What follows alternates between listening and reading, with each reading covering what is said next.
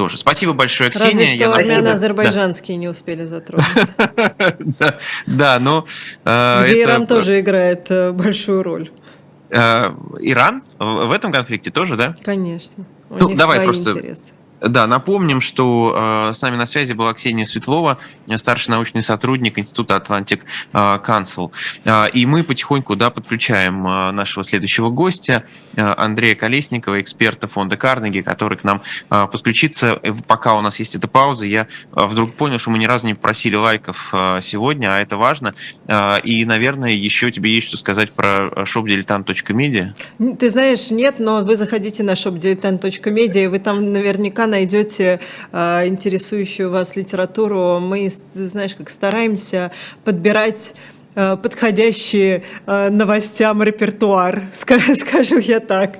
Да, так что заходите, обязательно что-нибудь интересное успеете ухватить. А, ну а к нам присоединяется Андрей Колесников. Андрей, здравствуйте. Здравствуйте. Андрей, а, вот вопрос, который мы задавали Алексею Венедиктову, а, когда он к нам пришел а, в пятницу. Вы согласны с оценкой, что шок после объявления мобилизации больше, чем шок 24 февраля? Можно я сначала вас поздравлю с вышедшим документальным фильмом «Голод». Спасибо большое. Вы были вчера на премьере, да? Был вчера на премьере. Это замечательный фильм, очень тяжелый. А, но это как бы отражение его качества, безусловно. И а, это, безусловно, очень серьезная работа, а, показывающая, что когда-то, собственно, наши американские партнеры, они же, они же враги, очень нам помогали совершенно бескорыстно. Сейчас, конечно, этот фильм приш, пришелся очень ко двору. Сейчас много что приходит ко двору, разные исторические параллели, это одна из них, так что вот поздравляю. Спасибо большое, очень приятно от вас это слышать. А, что касается шока, а, я думаю, да. Сегодня в Твиттере у Льва Шлосберга увидел фразу, что наконец 21 сентября люди поняли, что произошло 24 февраля. Угу. очень точно иногда определяет и коротко смысл событий. А, действительно, шок сильнее, потому что летом даже начиная, судя по социологии, начиная даже с апреля, было ощущение, что это продолжение того же социального контракта с Путиным. Путин не лезет как бы в нашу частную жизнь, да, он там что-то такое воюет, ворует, ну и мы, и мы туда не лезем, начиная с 2014 года и даже раньше. Э, пускай себе, лишь бы нас э, не трогал. Теперь Путин тронул э, практически всех. С, одной стороны, э, мы присутствуем при э, удивительном событии, это двойная мобилизация. Я имею в виду электоральная мобилизация вокруг того, что происходит на занятых территориях. И здесь начальники хотят повторить эффект Крыма. Радостно. Так, радости уже нет совсем никакой. Крым был почти бескровный, хотя понятно, что там и кровь потом и на, на востоке Украины тоже. А, и разница здесь существенная. А, мобилизация военная, несмотря на то, что она затрагивает частную жизнь людей и может э, отразиться на рейтингах власти негативно, замысел же тоже здесь внутри, что вот эта военная мобилизация, гипервоенная мобилизация, она приведет к тому, что люди все-таки вокруг флага начнут бегать уже теперь с автоматами. Э, власть пытается помазать э, вот этой окопной глиной собственное население, то есть разделить с ним ответственность. Это ошибка, населению это не понравится. Э, да, есть оголтелые люди, мне вот рассказывали, как военкоматы просятся там 60-летние парни там, за, за родину послужить, их не берут, они возмущаются. Есть, есть добровольцы. Но в большинстве своем э, народ совершенно не закладывался на то, чтобы служить. Мы видим все эти очереди э, на границах. Но не входило это в контракт, это грубое нарушение контракта. Оно может стоить власти Э, э, популярность. Вот мой частый партнер и коллега по разным исследованиям, директор Левада-центра иностранного агента Денис Волков, э, говорит о том, что эффект может быть как примерно от пенсионной реформы 2018 года, от пандемии в начальные угу. месяцы. как бы не политическое событие, но дико раздражающее население. А здесь еще и политика сюда примешивается. И вот если частичная мобилизация действительно будет идти по сценарию всеобщей мобилизации, как она де-факто идет, да, уже как слепо-глухонемой капитан дальнего плавания там 60 лет призывается случайным образом, ну, я как бы обобщаю, но такие факты как бы существуют, а, то, ну, правда, это уже, ну, совсем, даже тем, кто механически и равнодушно поддерживал Путина, это все, все будет не нравиться. Да, и в этом смысле шок, конечно, сильнейший. А если с другой стороны посмотреть, со стороны власти, вот эти люди, которые сейчас бегут, да, их немало, мы видим эти очереди везде, где можно, на сухопутных границах а, России, их волнует вот этот отток населения, потому что складывается впечатление, что они никак не препятствуют уезду этих людей. Пока не препятствуют, хотя есть слухи о том, что закроют границы, по крайней мере, для мужского населения э, в таких, так сказать, трудоспособных возрастах. А, я думаю, что у них как бы двойственное к этому отношение. С одной стороны, катитесь все, кто не хочет быть с нами. Пятая колонна бежит, продолжает. Другой, да, пятая колонна бежит, пусть и бежит. Меньше колонн будет у нас тут э, внутри страны. А с другой стороны, ну, а вот, вот пусть послужит Родине. Это вот как вот с выдачей повесток тем, кого отлавливали на антивоенных э, митингах сейчас. Так что они сами толком как бы не, не, не определились с этим. Но это как советские годы, которые мне уже кажутся более вегетарианскими по сравнению с нынешним временем. Пять человек вызывали в КГБ и говорили, ну вот ну, ты, дорогой товарищ, так сказать, допрыгался, ну вот либо ты уезжаешь, мы тебе даем как бы возможность уехать, либо мы тебя сажаем. А сейчас даже не предупреждают. Сейчас просто берут и мордой в асфальт. Это тоже, в общем, на самом деле обнаруживает отношение к людям как к биомассе, как к какому-то картриджу, который вот можно использовать в бешеном принтере, да, значит, э, он закончился, можно другими заменить. Заканчиваются эти картриджи, но возьмем менее качественный, э, но более дорогой на самом деле в виде всего мужского населения России. Ну, в такой логике можно действительно э, разрушить основы государства и общества. Но кто нас сейчас на это обращает внимание? Не случайно сейчас многие пишут о том, что Путин пошел в банк Вот такое частое, угу. частое выражение, да, при том, что ему там китайцы, не знаю, индусы, турецкий друг наш говорят уже, ну, хорош уже, ну, повоевал, молодец, отлично, все правильно сделал, только пора заканчивать уже. Нет, вот не пора, вот буду двигаться дальше, вот буду давить собственное население, буду обнулять собственное население. Так что вот восстановить его довольно сложно. А, кстати, по выезду за, собственно, пределы Родины видно, где границы империи. Они все-таки есть, да, потому что люди люди бегут там, где эти границы реально существуют. Вот империя все-таки имеет э, ограничения. И пусть они там в Кремле не думают, что Казахстан входит в их империю, как бы, что ДКБ входит в их империю. Сейчас Путина все очень сильно испугаются. И очень сильно испугались. И вот это сочувственное отношение э, к россиянам бегущим, оно проявляется у многих, ну, кроме балтийских стран. Э, Монголия уже ждет наших, э, наше население трудоспособное. Может быть, они внесут свой вклад в монгольский ВВП. Ну, кстати, Монголия действительно малонаселенная страна, э, да, с очень большой территорией. Но возвращаясь к вашему тезису о том, что это как пенсионная реформа.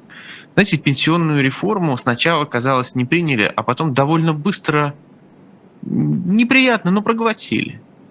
Так же будет? Очень может быть, что проглотит это. Очень может быть, что проглотит даже военное положение. А, люди привыкли чувствовать, ну, большинство, мы говорим о больших цифрах, привыкли себя чувствовать подневольными а, людьми, людьми, от которых ничего не зависит.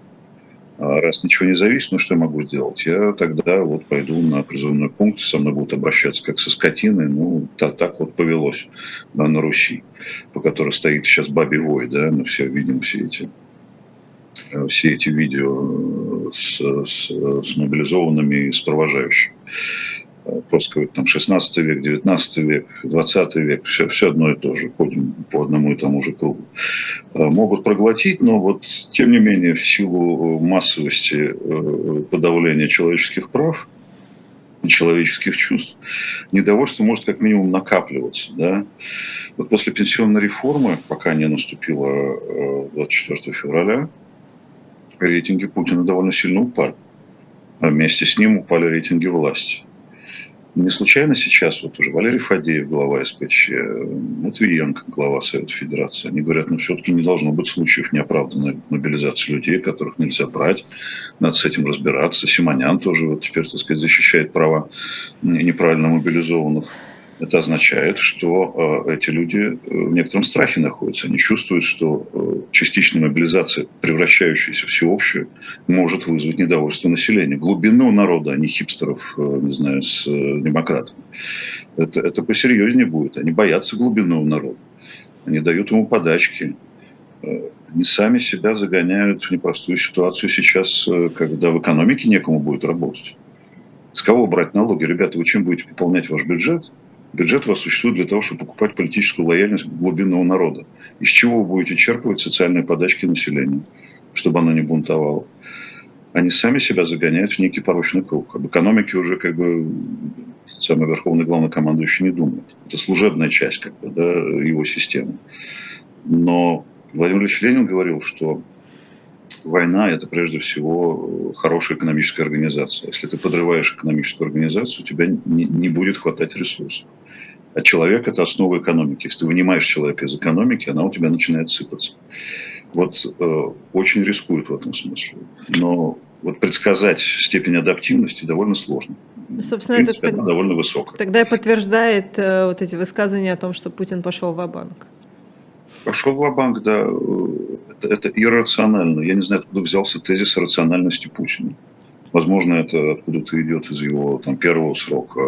Это человек, такого, так, такого, так сказать, истерического эмоционального склада, что мы вот сейчас просто все ощущаем его э, самые маленькие эмоции, да, они все отражаются на нас. Ну, это результат того, что система такая вот э, вертикализированная, персоналистская и зависящая от него самого. Но просто вот э, более эмоционального человека просто трудно себе представить. Можно я поделюсь вопросом, который мне здесь задают мои э, немецкие коллеги. Э, для них, в общем, что Иран, что Россия похожие, наверное, системы, но они видят те протесты, которые сейчас в Иране. И те протесты, которые сейчас в России, которые ну, несопоставимы по масштабам. Говорят, ну вот там ведь тоже подавляют. Но почему там выходят, а там нет? Как отвечать на этот вопрос? Э, это, это очень сложный вопрос. Он, он в некотором смысле вечный, потому что вопрос, почему люди не выходят в России – он, э, он давно задается. Ну, смотрите, когда взяли Навального, люди выходили. Были протесты, мне кажется, во многом сопоставимые с э, протестами э, в Иране сейчас. Они имели широкую географию, это была не только Москва, не только Санкт-Петербург. Протесты 2012 года. Тогда не было таким жестким законодательством, тогда не было такой усталости от собственного бессилия, как, как, какой есть сейчас. Сейчас эти вот протесты скорее даже не от того, что можно решить проблему, а от, от какой-то вот, от отчаяния на самом деле. Или от э, желания, собственно, быть в ладу с собственной совестью. Если я не выйду, не выскажусь, у меня нет другого способа высказаться, да, кроме как выйти на улицу и войти в этот хоровод или просто пройти э, по старому Арбату. Э, но страшно выходить, потому что последствия понятны. И власть еще еще раз доказывает, что каждый, кто выходит, будет э, на, на счету. Каждый, кто выходит, получит там повестку, если это мужчина, молодой тем более. В противоречии с законодательством, в противоречии с приказом э, министра обороны, в противоречии со словами Путина, заберут в армию, забреют и э, отправят воевать. Вот степень репрессивности режима за последние годы особенно с 2020 года, после обнуления, а, она резко усилилась. И он опасен для людей, и люди это чувствуют. Даже в Иране, да, как бы, казалось бы, ну, стреляют на улицах, то, вероятно, как бы внутреннее чувство того, что выйти можно и невозможно не выйти, оно присутствует. Но здесь нужно разбираться еще и все-таки, все-таки, наверное, в национальной душе, как бы это, так сказать, пафосно не звучало. Очевидно, есть различия в политической культуре, в политическом поведении. Хорошо, что обошлись без слова «менталитет». Пожалуйста. Вы знаете, на протяжении всего эфира нашего а, мне приходят сообщения от наших зрителей в Телеграм а, о том, как вот у меня забрали незаконно, значит, того-то, у меня забрали незаконно того-то. Вот сейчас мне прислали просто из разных городов России, Хабаровск, Самара, Краснодарский край, как забирают незаконно врачей. Как там, значит, один врач, ему 62 года, а другой врач, она одна воспитывает ребенка несовершеннолетнего, и все равно, значит, приходят повестки. О чем это больше говорит? А, о том, что безумный бардак в этой системе? Или о том, что ресурсы настолько слабы, слабы, что вот приходится вообще плевать на вот какие-то правила, которые даже они сами выдвигают изнач... изначально, и, и забирать всех подряд. Это смесь бардака, самая гремучая, ядовитая, какая только может быть. Смесь бардака с э, невероятным желанием повиноваться. Все вот эти э, администрации разного рода, готовые выполнить любой приказ любого правительства э, с таким рвением, которое от них даже и не ждут. Нарушая, естественно, закон, которого они не знают, нарушая приказы, которых э, они не, не читают. Сказано мобилизация, значит мобилизация. Это, я вот сейчас извиняюсь за выражение, ментальная катастрофа. Хорошо, заменем ментальную на антропологическую. Это какой-то специальный тип человека, который вот еще порка не объявлен, он уже снимает штаны, как писал Губерман. Правда, в рифму я четко не помню. Это вот предустановленная покорность такая. Она выражается самым явным образом в тех, в тех мелких бюрократах, которые выполняют эти самые приказы. Сидят ли они в военкоматах или где-то еще. Я не хотел бы всех обижать. Я думаю, среди них есть много разумных людей, которые ведут себя тоже разумно, административно ответственно, но эти факты показывают, что это массовое явление. Это массовое желание покоряться и э, подвергать насилию, а это насилие, государственное насилие, нелегитимное, э, не соответствующее закону, подвергать насилию других, э, беззащитных. А те, кто под защитой, между прочим, это еще одно проявление неравенства в стране колоссального, да, из аристократических классов, которые, собственно, посылают воевать э, основную часть населения, но их дети и внуки вроде как, э, вроде как на, ни на какую войну не идут. Они защищены, и у них статус. Э, это решается, как сказал сын Пескова, на другом уровне. Это не все решается на другом уровне. Это колоссальное гэп, колоссальное неравенство между разными слоями населения здесь, в России. А вот такое усиление, ну, наверное, можно назвать это усилением Кадырова, которое мы видим на протяжении вообще все, всех этих месяцев войны, и его высказывание, что вот нужно отправлять, значит, силовиков туда, ФСБ и, и ОМОН и так далее. Это, это бунт и, или еще нет? Это не бунт, это его привычка комментировать все, все, все подряд, с одной стороны. А с другой стороны, он все-таки потому что понимаешь, что такой Кадыров, он руководитель региона, да, у него все-таки есть э, свой картридж, да, и он его что-то перерасходовал сейчас, он это чувствует. Но он свой долг перед Родиной, в принципе, выполнил. Они у него все бегают 254% помним, да. Ну, вот именно. А, ему как-то хочется, чтобы и другие тоже в других регионах или в других профессиональных кастах это произошло. Ну, говорят о том, что у него не лучшие отношения с силовиками, они к нему относятся с недоверием, он к нему тоже. И вот его предложение, собственно, э, собственно, почему вот эти люди, которые профессионально заняты силовым обеспечением государства, угу. почему бы им не пойти? Но у меня уже все кончилось, ребят. Я, мне уже нечем с вами расплачиваться. Я уже продразвездку, продналог отдал, все, уже поскребли по сусек. Ну пусть теперь эти повоюют. В общем, как руководитель региона, он здесь впервые, может быть, в жизни выступил. Такой, как бы, и с ним даже можно в каком-то смысле согласиться. Ну пусть профессионалы идут. Они же все у нас э, про подавление общества. Пусть, пусть давят э, и э, значит, боевые действия тоже про подавление другого общества. Ну пусть идут туда, хотя бы частично. Можно Молодец. я процитирую э, председателя законодательного собрания Башкортостана Константина Толкачева. Любая война немыслима без смертей. У нас на дорогах больше гибнет ежегодно, говорит он. Ну, во-первых, давайте обратим внимание, что и Лавров, и он говорят слово «война», как-то вдруг... Вдруг уже, кто-то уже на них напишет можно. донос, да. Вдруг уже, да, как-то можно. Во-вторых, это и будет основной э, паттерн пропаганды, что типа, ну...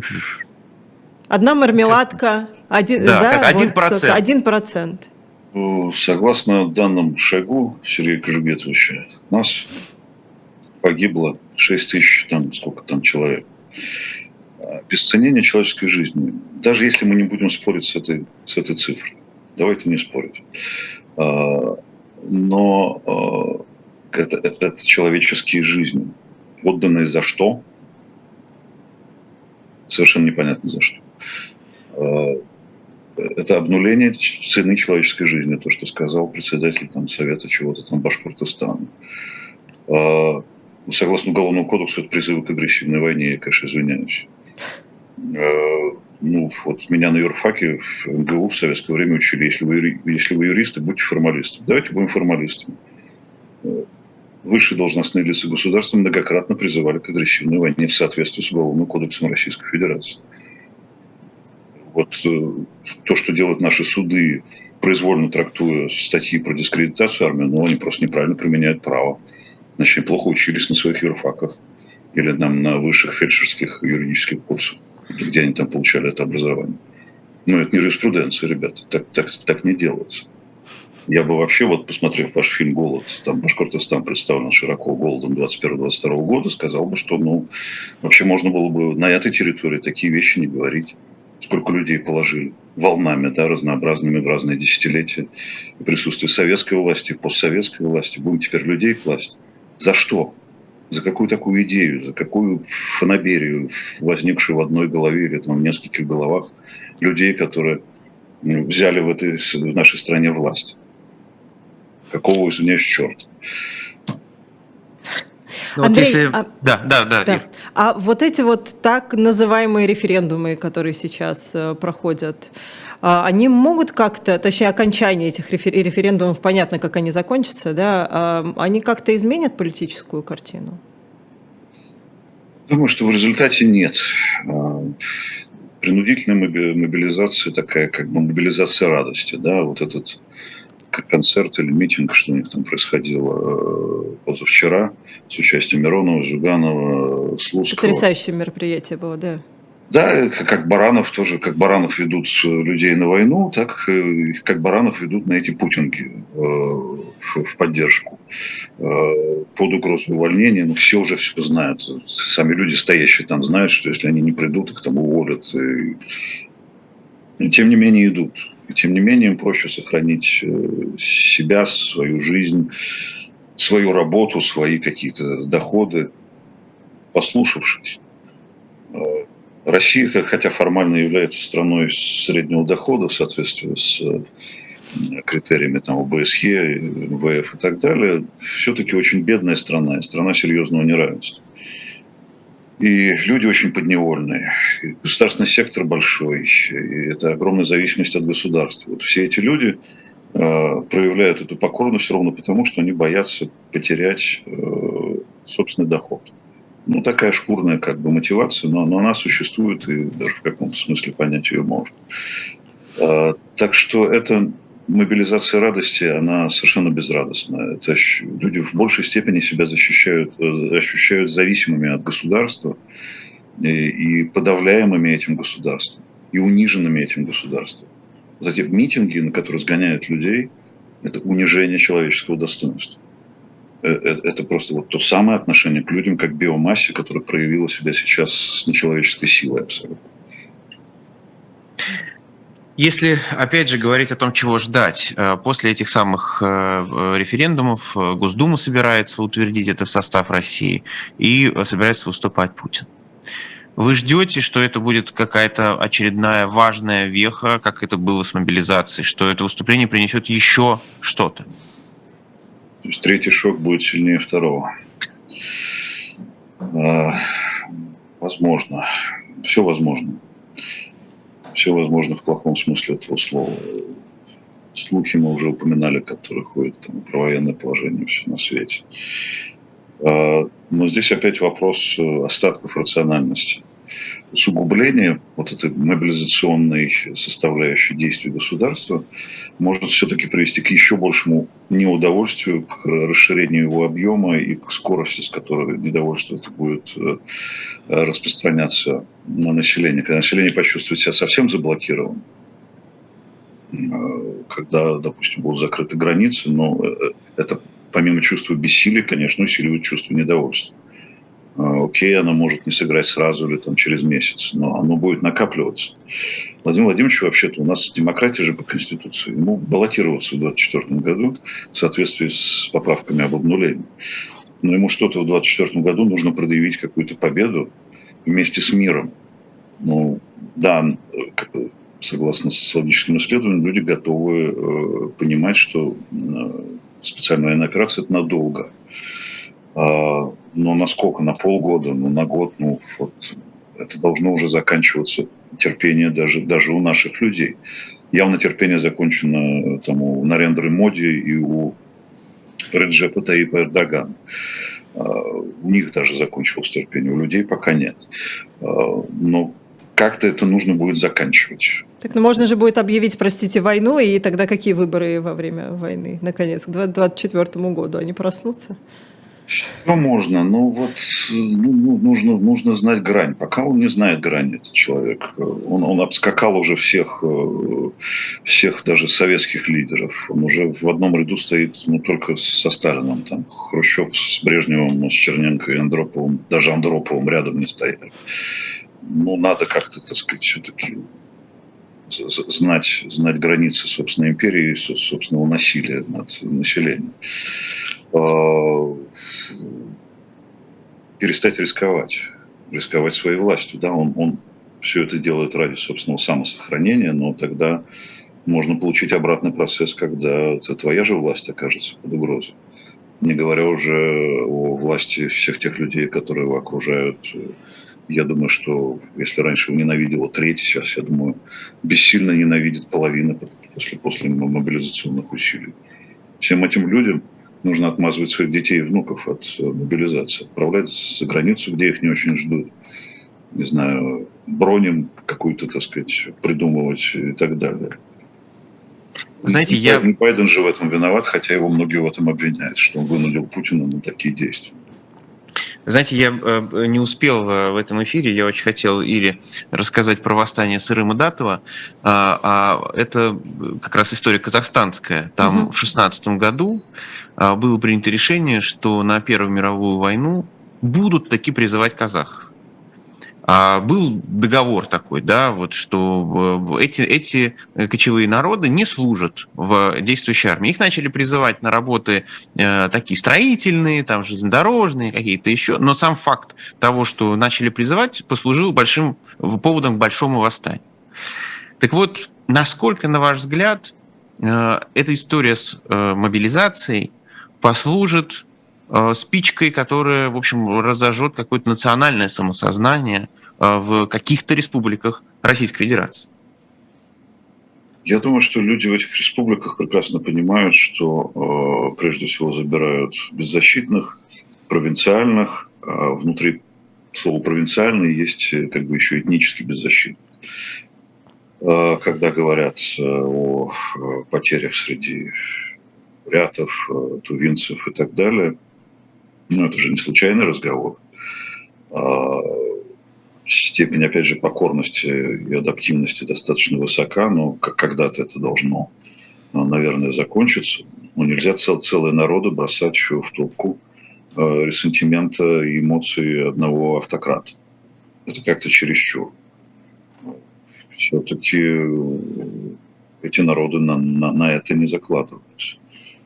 Но это, опять же, проявление того самого неравенства. Богатые и бедные, э, имеющие как бы аристократическое происхождение, в кавычках, не имеющие его, э, большие города, э, провинция, основное как бы титульное население, которое все время кричит, что оно подвергается нападкам и русофобии, и, как бы, так сказать, не, не основные в их представлениях, кремлевские не титульные нации.